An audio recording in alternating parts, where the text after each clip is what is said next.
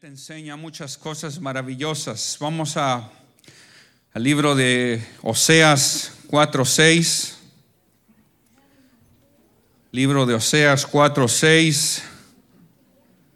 Dice, mi pueblo fue destruido porque le faltó conocimiento. Por cuanto desechaste el conocimiento, yo te, yo te echaré del sacerdocio y porque olvidaste la ley de tu Dios, también yo me olvidaré de tus hijos. Un poco fuerte. También vamos a Segunda de Pedro. Segunda de Pedro del 1 al 9. En nombre de Jesús, Simón Pedro, siervo y apóstol de Jesucristo, a los que habéis alcanzado por la justicia de nuestro Dios y Salvador Jesucristo, una fe igualmente preciosa que la nuestra. Gracias, gracia y paz sean multiplicadas en el conocimiento de nuestro Señor Jesús, como todas las cosas que pertenecen a la vida y a la piedad nos han sido dadas por su divino poder mediante el conocimiento de aquel que nos llamó por su gloria y excelencia, por medio de las cuales nos ha dado preciosas y grandísimas promesas, para que, para que por ellas lleguéis a ser participantes de la naturaleza divina, habiendo huido de la corrupción que hay en el mundo a causa de la concupiscencia vosotros también, poniendo toda diligencia, por esto mismo añadid a vuestra fe virtud y a la virtud conocimiento y al conocimiento dominio propio y al dominio propio paciencia y a la paciencia piedad y a la piedad afecto fraternal y al afecto fraternal amor. Porque si porque si estas cosas están en vosotros y abundan, no os dejará estar ocioso ni sin fruto en cuanto al conocimiento de nuestro Señor Jesucristo, porque Él, porque Él que no tiene, porque el que no tiene estas cosas tiene la vista muy corta, es ciego habiendo olvidado la purificación de sus antiguos pecados. Vamos a orar a nuestro Dios. Oh Padre Celestial, te doy gloria y te doy honra una vez más. Gracias, oh Padre Celestial, por permitir a cada uno de nosotros estar en este lugar, oh Rey de Gloria. Úsame, Señor, y habla, Señor, conforme a tu voluntad, oh Rey de Gloria.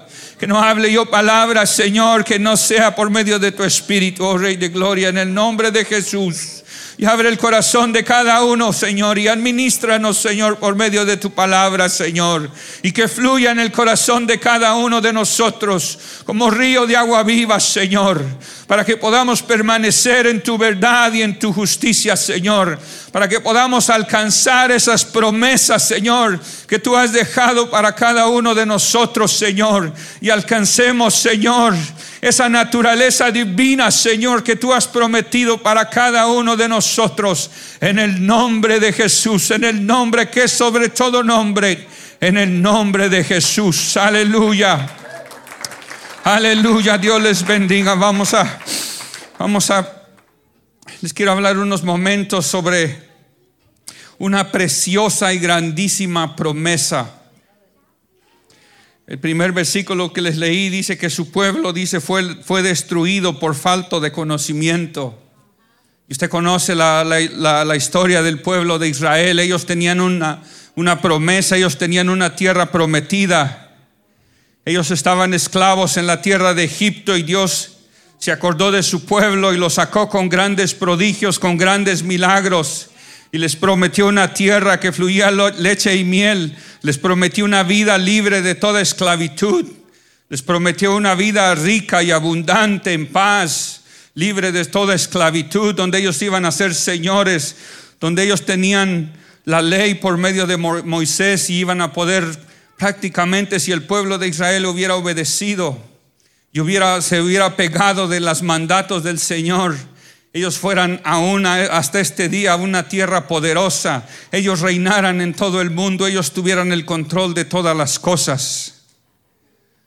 Pero como dice su palabra que su pueblo fue destruido porque les faltó el conocimiento, vieron muchos milagros, vieron muchos prodigios, vieron al Dios de la gloria, al Dios de la gloria les habló desde la montaña, ellos dijeron, no queremos oír, mejor, que, mejor tú Moisés escucha por nosotros. Mejor nosotros nos vamos a nuestras tiendas y tú ven y cuéntanos qué dice el Señor.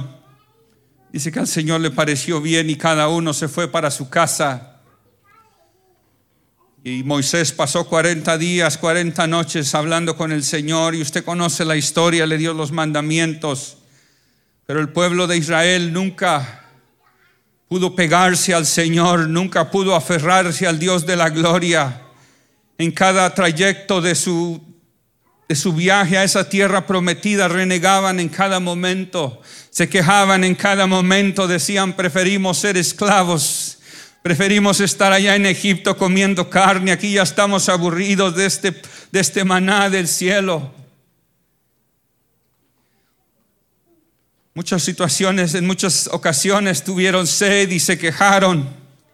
Y Moisés siempre intercediendo y pidiendo por ellos, pero igual nunca pudieron agarrar la palabra del Señor, nunca pudieron aferrarse a esa promesa, no pudieron ver, no pudieron levantar sus ojos espirituales y anhelar esa tierra, esa promesa que el Dios de la gloria les dio, sino que con más fuerza se habían pegado a la esclavitud, como que extrañaban más ser esclavos que ser libres como que añoraban más vivir un, momento de, comodidad, más preferían vivir un, rato de tranquilidad que sufrir un poco de tiempo y anhelar una, grandeza, una promesa viva del Dios de la gloria, aunque lo vieron, aunque lo escucharon, aunque vieron un poder como nunca nadie quizás de nosotros ha visto.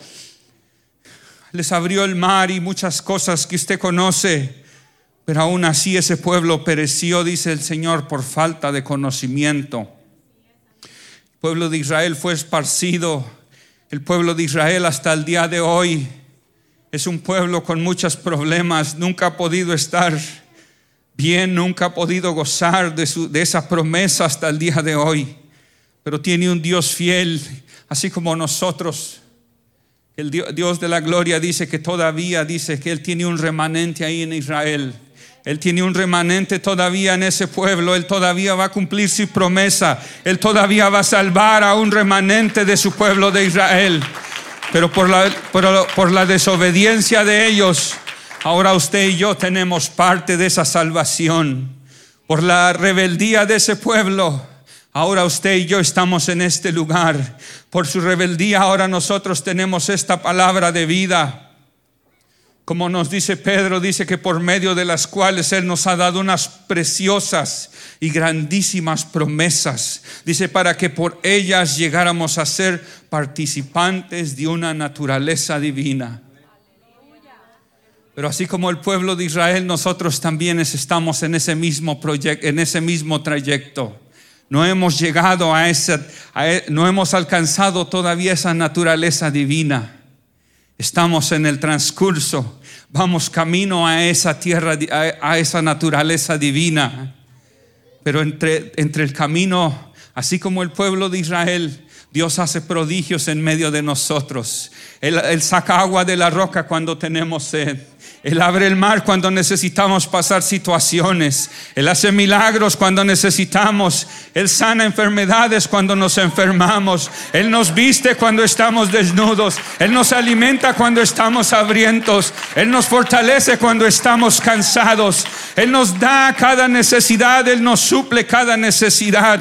Pero tenemos que aferrarnos a su palabra. Tenemos que agarrarnos de su palabra y no dejarla así como el pueblo de Israel. No tenemos que olvidarnos nunca de la promesa que Él nos ha dado, así como dice Pedro, que tenemos una preciosa y grandísima promesa. Ah, hace unas semanas, unos meses, cuando fuimos a, llevamos los, los, niños a al Bible Quizzing, uno de los varones, creo que él es el líder, el encargado ahí. Él decía que cuando uno se muere, no se lleva a uno nada, pero dice que hay una cosa que sí nos llevamos. Solo una cosa nos podemos llevar cuando nos morimos. Y dice que es la palabra de Dios, porque su palabra dice que los cielos y la tierra pasarán, pero su palabra no pasará. Entonces, si usted tiene palabra, aunque su cuerpo quede en esta tierra, aunque usted muera, pero si usted tiene palabra en su espíritu, esa palabra la va a llevar con usted. Otra cosa no la va a llevar. Hace unas semanas una tía mía falleció. Nosotros pasamos como dos semanas con mi esposa limpiando su casa y es algo muy triste, es algo muy decepcionante. Ella trabajaba muy duro para suplirle a sus hijos, para suplir a nuestras familias y para suplir lo que ella necesitaba. Trabajaba muy duro. Pero es triste cuando uno, es, es, la primera vez que yo he estado en una situación tan cerca. He tenido familiares que han fallecido, pero nunca he estado ahí, ver la, la situación y estar en medio de la situación. Pero es muy triste uno andar por su casa de ella y todas sus cosas. Ella ya no puede hacer más nada por sus cosas. Nosotros quitábamos y poníamos y movíamos y empacábamos esto y tirábamos aquello.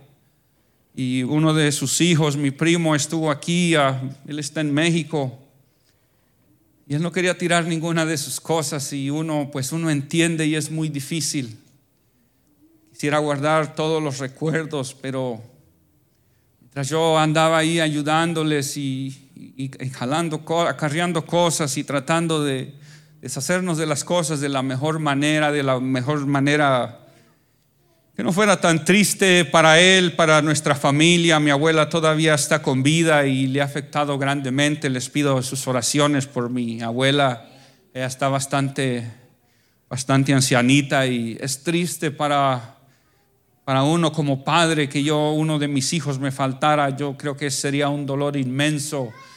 Uno como padre espera que uno, sus hijos lo miren a uno llegar a viejo y que ellos sean los que, pues no, yo sé que no sería agradables para ellos tampoco, pero creo que es menos agradable para un padre ver a su hijo faltar. Pero mientras nosotros otras personas decidíamos por sus pertenencias, por sus logros, por su, su, sudor, por su trabajo, que ella había luchado tanto tiempo, que ella había trabajado horas incansables, quizás día y noche. En un instante otras personas extrañas, otras personas que usted ni conoció, que ni usted quizás o a lo mejor usted ni quería que esas personas a lo mejor entraran en su casa o nunca les dio el permiso o algo estén por toda su casa, estén por todas sus pertenencias, moviéndolas, decidiendo por usted qué hacer con ellas. Es algo muy triste, es algo muy lamentable, pero ese es el destino que cada uno, que cada uno de nosotros nos espera. Pero yo le decía yo a mi primo, le digo, yo sé que es doloroso que tu madre haya pasado y que ya no esté aquí con nosotros. Pero yo le digo, quiero decirte, le digo que nosotros tratamos de invitarla a ella, nosotros tratamos de hablarle y decirle que no era necesario trabajar tan duro, que buscara del Señor, que había otra vida después de esta. Ella conocía la palabra de Dios, ella fue creada en el Evangelio también un poco, ella conocía muchas cosas, pero el afán de este mundo era más grande, el amor a las cosas era más poderoso. El amor a tener algo, una posesión era más grande y tomó el control de su vida, desafortunadamente porque nunca quiso escuchar, nunca quiso dedicar el tiempo, nunca quiso dejar de trabajar dos o tres veces a la semana para buscar de Dios.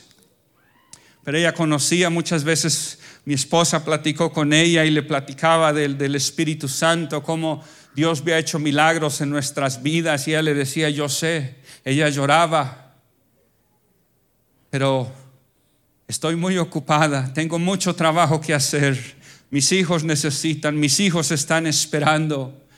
Yo le decía a mi primo, le digo, Yo sé que ella te dio muchas cosas, pero yo quiero decirte que tienes que buscar de Dios.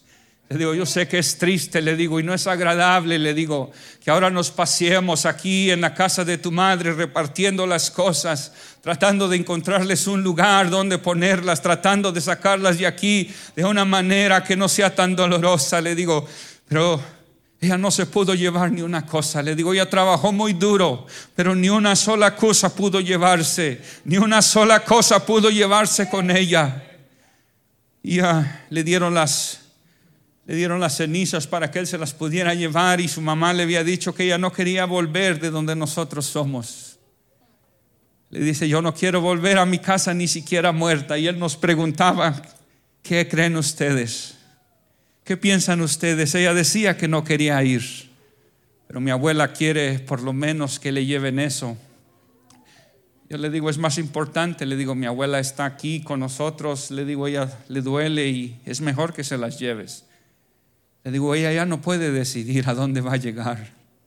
Le digo, desafortunadamente ella ya no puede decidir si se va o se queda. Ella ya no puede decidir a dónde va a llegar o a dónde va a estar. Ya no puede decidir. Su tiempo se acabó. La hora le ha llegado. El tiempo lo alcanzó y ya no puede decidir ni una sola cosa más.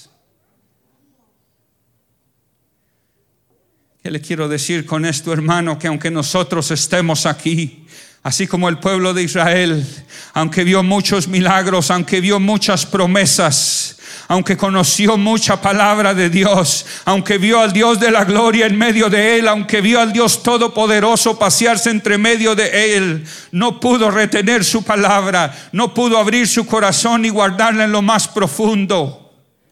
Y fue arrastrado a, una, a la esclavitud, fue llevado a cautiverio, fue muerto, ya no pudo decidir más.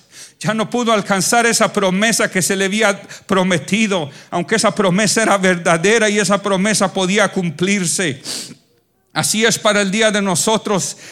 En este momento nosotros tenemos promesa de vida eterna. Nosotros tenemos promesas de vida de un Dios que es fiel, de un Dios que es verdadero, de un Dios que no falla, de un Dios que no, no que no cesa de cuidarnos y protegernos, que Él siempre está pendiente de nosotros, que Él siempre está atento al llamado de nosotros. Él dice, yo estoy a la puerta y llamo. Yo estoy a la puerta, dice el que, el que, el que me abra, yo, dice, yo entraré y, y cenaré con Él y Él conmigo. Yo estoy dispuesto. Pero nosotros estamos dispuestos pero nosotros estamos dispuestos a abrir nuestro corazón, pero nosotros estamos dispuestos a retener sus promesas, pero nosotros estamos dispuestos a guardar estas promesas en lo más profundo de nuestro corazón, a llevarlas dentro de nosotros, a estar aquí en la iglesia cada día que estas puertas están abiertas. Yo le decía a mi primo, una, una decisión yo he tomado. Yo y mi familia hemos tomado una decisión. Nosotros conocimos de Dios por necesidad, pero gracias a Dios por esa necesidad le digo, ahora yo sé, le digo que hay algo más grande que luchar por riquezas, le digo, ahora yo sé, le digo que hay algo más valioso, le digo, que quizás tener posesiones, le digo, ahora yo sé que hay algo más valioso que trabajar día y noche para conseguir algo, hay algo más valioso, hay algo más grande que yo le puedo heredar a mis hijos, no es dinero, no es tierra, no es educación, es la palabra de mi Dios, le digo. Es la palabra del Dios Todopoderoso. Cada día yo la voy a leer con mis hijos. Cada día yo les voy a leer. Cada día yo voy a orar con ellos. Y tuvimos la oportunidad de convivir con Él. Tuvimos la oportunidad de leer la palabra con Él. Tuvimos la oportunidad de que Él nos viera orar cada noche antes de acostarnos. Él tuvo la oportunidad de ver que lloraba por mis hijos antes de que ellos fueran a la escuela. Le digo, esto es, esto es lo que vale, esto es lo, que importa, esto es lo que tiene un valor. Le digo, mira ahora las cosas de tu mamá. Todas las repartimos, las esparcimos. Ahora usted entra a esa casa y está completamente vacía. No hay vuelta atrás. No hay vuelta atrás ni por un segundo más. No importa qué tan duro haya trabajado. No importa qué tan duro haya esforzado, no importa cuántas noches se haya desvelado. ya no tiene ningún valor para ella. Ahora otra persona tiene que decidir. Yo quiero invitarle en este día, mi hermano, que no deje que alguien más decida por su vida.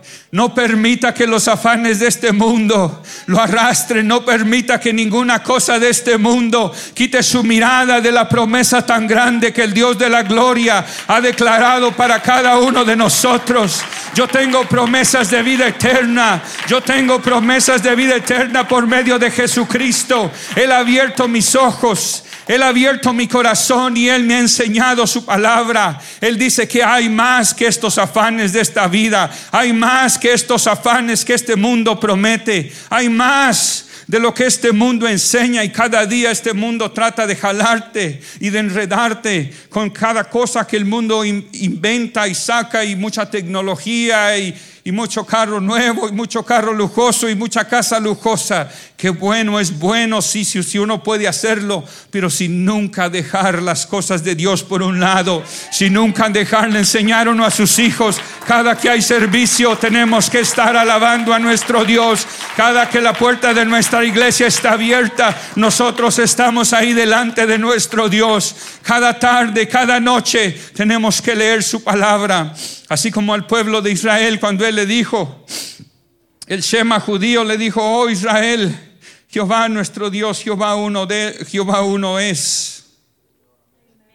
En Deuteronomios 4:10 dice, oye Israel, Jehová nuestro Dios, Jehová uno, de, Jehová uno es. Y amarás al Jehová tu Dios de, de todo, todo, con todo tu corazón y de toda y, y de toda tu alma y con todas tus fuerzas y estas palabras que yo te mando hoy estarán sobre tu corazón y las repetirás a tus hijos y las y hablarás de ellas estando en tu casa y andando por el camino y al acostarte y cuando te levantes y las atarás y las atarás como una señal en tu mano y estarán como frontales entre tus ojos y las escribirás en los postes de tu casa y en tus puertas cuando Jehová tu Dios te haya introducido en la tierra que juró a tus padres, Abraham, Isaac y Jacob, quedaría,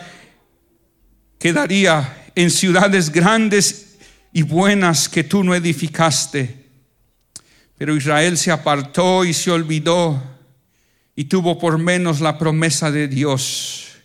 Y fueron esparcidos y fueron alejados de aquella tierra que fluía leche y miel. Y dice su palabra de Dios que esa tierra que fluye leche y miel ahora es un desierto. Porque esa tierra, que esa tierra que el pueblo de Israel recibió ya no es como fue en aquel tiempo cuando ellos la recibieron.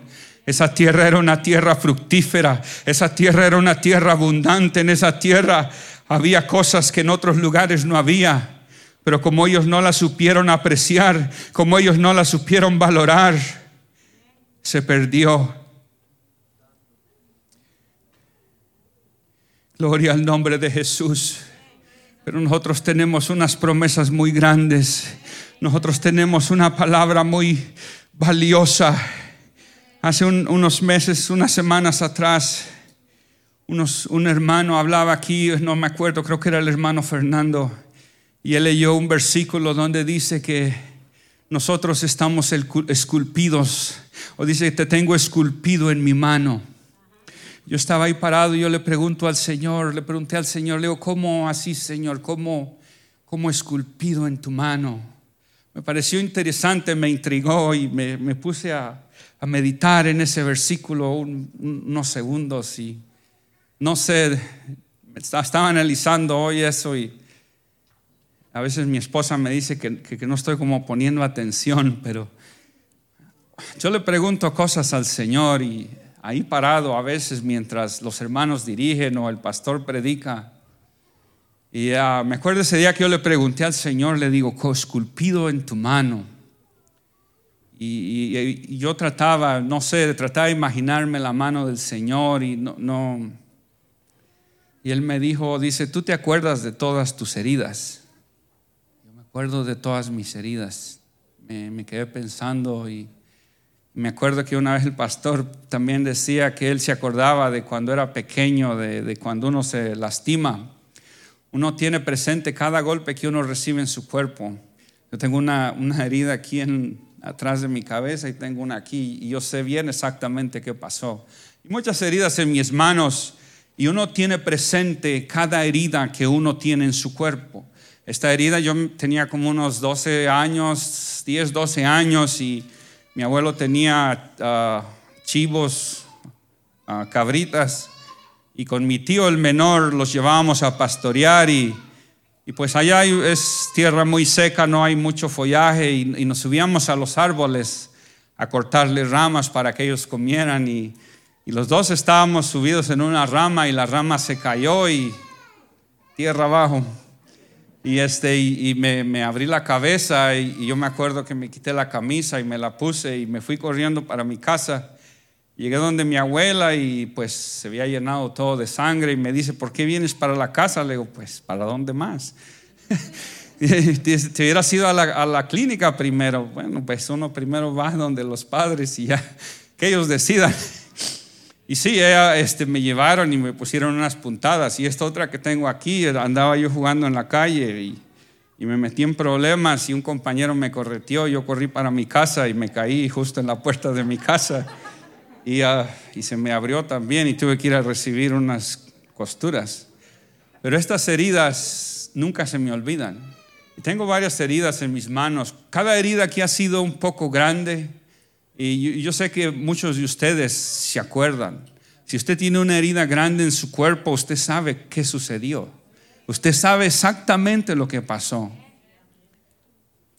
Y analizando y pensando que dice que, nos, que Él estamos esculpidos en su mano, ahí entendí que sus heridas de nuestro Señor Jesucristo somos cada uno de nosotros. Cada herida en, el cuerpo de nuestro Señor Jesús representa a cada uno de nosotros. Yo analizaba esa revelación que Él me dio y leía ahí en el Nuevo Testamento cuando Él se presentó delante de los apóstoles y Él les dice que las puertas estaban cerradas y dice que Él entró donde ellos estaban le dice, pasa a vosotros. Y, este, y dice que pueden ver sus manos, pueden ver sus heridas. Y, este, y, los, y, ellos van y le cuentan a los demás porque no todos estaban ahí. Y, eh, y, y los otros no creían. ¿Y cuál fue Tomás? Dice, pero Tomás, uno de los doce, llamado Dídimo, no estaba con ellos cuando Jesús vino y le dijeron, pues los otros discípulos al, Señor hemos visto y, y, Él les dijo, si no viere en sus manos la señal de los clavos y metiere mi dedo en el lugar de los clavos y metiere mi mano en el costado, no creeré. Ocho días después estaban otra vez sus discípulos dentro, con ellos Tomás, y llegó Jesús estando las puertas cerradas y se puso en medio de ellos y les dijo, pasa a vosotros. Y le dijo, Tomás, pon aquí tu dedo y, mira mis manos. Y acerca tu mano y métela en mi costado. Y no seas incrédulo, sino creyente. Y yo analizaba este versículo y digo, Señor, ¿por qué Él siendo Dios todopoderoso, Él no tenía que tomar ese cuerpo? Con todas esas marcas. Él no tenía que volver con ese cuerpo, con los hoyos en sus manos. Él podía haber llegado con un cuerpo nuevo, él podía haber estado ahí, aunque fue para ellos en una visión espiritual, él podía estar con un cuerpo renovado, completo sin ninguna marca, pero el propósito de Él es, tener esas marcas en sus manos, porque cada vez y en cada momento nosotros estamos presentes delante de Él. Cada una de esas marcas representa cada uno de nosotros, cada día, cada instante que Él mira sus manos, en cada momento que Él mira su cuerpo, en cada, en cada instante que Él mira su cuerpo, Él se acuerda de, de ese pueblo que Él amó. Él se acuerda de cada uno de nosotros, de cuán grande fue el sacrificio por cada uno de nosotros. Y yo estando ahí parado digo, wow Señor, esas heridas son por mi culpa. Digo, esas heridas son por mí. Por un momento me sentí contento y digo, wow, qué maravilloso. Esa herida representa mi vida. Esa, esa herida representa, me representa a mí. Y después me sentí triste. Digo, Señor, perdóname. Es mi culpa que tú tengas esas heridas. Es, mi, es, mi, es por mi pecado que tú tienes esas heridas. Y me empecé a sentir triste porque me sentí avergonzado en ese momento, me, dolió entender en ese instante. Porque muchas veces leímos los versículos, muchas veces leemos la Biblia y, y, sabemos ese versículo, lo hemos leído una y otra vez. Dice que por sus heridas nosotros fuimos sanados, que por sus llagas nosotros fuimos curados y lo leemos para arriba y lo leemos para abajo pero no lo entendemos qué tan grande y qué tan profundo es. Esa, esa herida, cada herida en su cuerpo de Él, cada latigazo, cada espina en su frente, nos es por mi culpa. Pero Él me amó, Él me amó de una manera tan grande. Él amó a cada uno de ustedes de una manera tan grande que a Él no le importó. Él se siente orgulloso de cada una de esas heridas. Esta herida es por mi hijo, esta otra herida es por mi hijo, esta otra herida es por mi pueblo, este otro hoyo que tengo en esta mano es por este, por mi pueblo y esta otra herida acá también es por cada uno de mis hijos. Cada herida cada golpe en su cuerpo representa a cada uno de nosotros. Nosotros estamos latentes delante de Él en cada instante. Él no se puede olvidar de nosotros. Aunque Él es Dios todopoderoso y Él no necesita tener esas marcas en su cuerpo, pero es tan grande su amor, es tan grande el amor que Él tiene por cada uno de nosotros, es tan precioso y tan grande y tan maravilloso que Él escogió que cada uno de nosotros fuéramos esculpidos en sus manos, fuéramos esculpidos en sus pies, fuéramos esculpidos en su frente, fuéramos esculpidos en su espalda, en cada parte de su cuerpo, una memoria de cada uno de nosotros está presente nuestro Dios. ¿Qué más grande amor puede haber? ¿Quién más podía dar tan más grande amor que nuestro Dios Todopoderoso? Yo quiero invitarle en este día que considere esa grande revelación. Quizá usted ya la sabía, pero yo la entendí apenas hace unos tres, cuatro semanas. Y me pareció tan maravillosa, tan grande. Le digo, oh Señor, yo no merecía que tú pasaras todo eso por mí. Yo no era digno de que tú sufrieras cada una de esas heridas por mí, Señor. Pero Él nos amó. Él nos amó con un amor incondicional. Un amor que aunque yo le diga todo esto aún, créame que no lo podemos entender. Créame que aún todavía no lo podemos medir. El hermano hace rato, hace un momento decía, dice que cuando uno nombra el nombre de Jesús, que los demonios tiemblan y huyen. Pero nosotros que conocemos a nuestro Dios, pero que nosotros que conocemos su amor, pero nosotros que entendemos muchas maravillas de Él, que nosotros que sabemos que Él nos amó y que puso su vida por cada uno de nosotros, que sin pecado dice que Él fue llevado y no abrió su boca por cada uno de nosotros. Nosotros escuchamos su nombre y no nos da ni siquiera tantito remordimiento, no nos da ni siquiera tantito respeto. Estamos tan acostumbrados, estamos tan preocupados por otras situaciones. Estamos más preocupados porque qué vamos a hacer mañana. Estamos preocupados por mi trabajo, mi estudio, no sé. Pero yo quiero decirle en este día, si los hermanos músicos pasan aquí adelante, yo quiero invitar a cada uno de ustedes hoy en este día. Tenemos un Dios que nos ama Tenemos a un Dios que nos dejó grandes promesas. Yo no voy a morir por falta de conocimiento. Este pueblo no va a morir por falta de conocimiento. Tenemos un Dios que cada día nos habla. Tenemos un Dios que cada día está pendiente de su pueblo. Tenemos a un Dios lleno de heridas en su cuerpo y no me siento orgulloso por esas heridas. Pero esas heridas están presentes delante de Él. Y esas, esas heridas cada día que las mira, Él se acuerda de cada uno de nosotros y es por mis hijos. Y yo voy a estar pendiente de mis hijos. Mis hijos nunca se me van a olvidar. Mis hijos los llevo en mi mano. ¿Y cuántas veces leemos en su palabra que dice que quién nos arrebatará de su mano? Nadie nos puede arrebatar de su mano. Nadie nos puede nadie nos puede separar del amor de nuestro Dios, porque nadie más va a estar dispuesto a llevar esas heridas como las que él llevó. Nadie más va a estar dispuesto a entregarlo todo por por sus hijos así como nuestro Dios. Nadie más, nadie más. Si es que yo quiero invitarlo en esta noche, que abra su corazón. Pónganse de pie, por favor. Yo quiero invitarlo en este día. Si usted me ha entendido lo que le he tratado de decir, que tenemos grandes promesas, que tenemos a un Dios todopoderoso que ese Dios todopoderoso lo tiene esculpido en su mano, que ese Dios todopoderoso decidió entregarlo todo por ti, por mí. Que ese Dios te tiene presente en cada instante. Que ese Dios que creó los cielos y la tierra ni en ningún instante ni en ningún momento se olvida de nosotros. Que abramos nuestro corazón.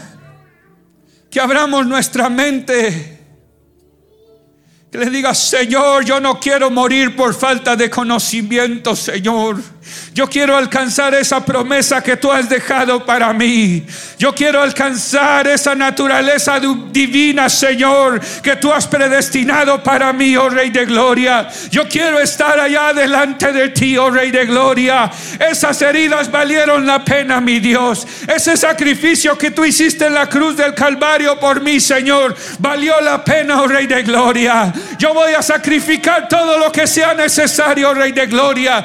Esas heridas Señor, me pertenecían a mí, oh Rey de Gloria. Esos huecos, Señor, tenían que estar en mi mano, oh Rey de Gloria. Pero yo no tenía la capacidad, Señor. Yo no tenía la capacidad de soportar, Señor, tan grande dolor. Yo no podía levantarme de entre los muertos. Pero tú lo hiciste por cada uno de nosotros, oh Rey de Gloria. Tú pusiste la vida, Señor, por cada uno de nosotros, oh Rey de Gloria. Tú sin pecado, Señor, sin culpa, oh Rey de Gloria, te, te vestiste de carne, oh Rey de Gloria. Y tú mismo veniste, oh Rey de Gloria, y nos salvaste a cada uno de nosotros, oh Rey de Gloria. Llevaste cada uno de nuestros pecados. Llevaste cada una de nuestras enfermedades, oh Rey de Gloria recibiste cada uno de los golpes que nos pertenecían a nosotros, oh Rey de Gloria. Sufriste cada uno de los dolores, oh Rey de Gloria, que eran para nosotros, oh Rey de Gloria.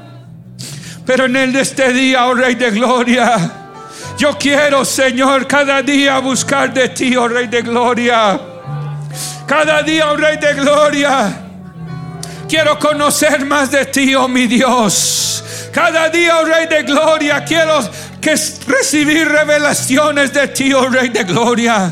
Cada día quiero estar más cerca de ti, oh Rey de Gloria. Cada día quiero que me enseñes esos secretos de tu amor tan grande que tú tienes para mi vida, Señor. Cada día quiero que me des la sabiduría para enseñarle a mis hijos, Señor, lo que en verdad vale, oh Rey de Gloria. Yo no quiero el día de mañana, oh Rey de Gloria, decir que perdí mi vida por falta de conocimiento que perdí mi vida, Señor, por afanarme por las cosas de este mundo. En el nombre de Jesús, en el nombre de Jesús, oh Rey de Gloria. Quiero conocer más de ti, oh Rey de Gloria. Quiero buscar más de ti, oh Rey de Gloria. Quiero alcanzar esas promesas que tú tienes para mí, oh Rey de Gloria. En el nombre de Jesús. Quiero disponer mi vida continuamente, oh Rey de Gloria. Aleluya.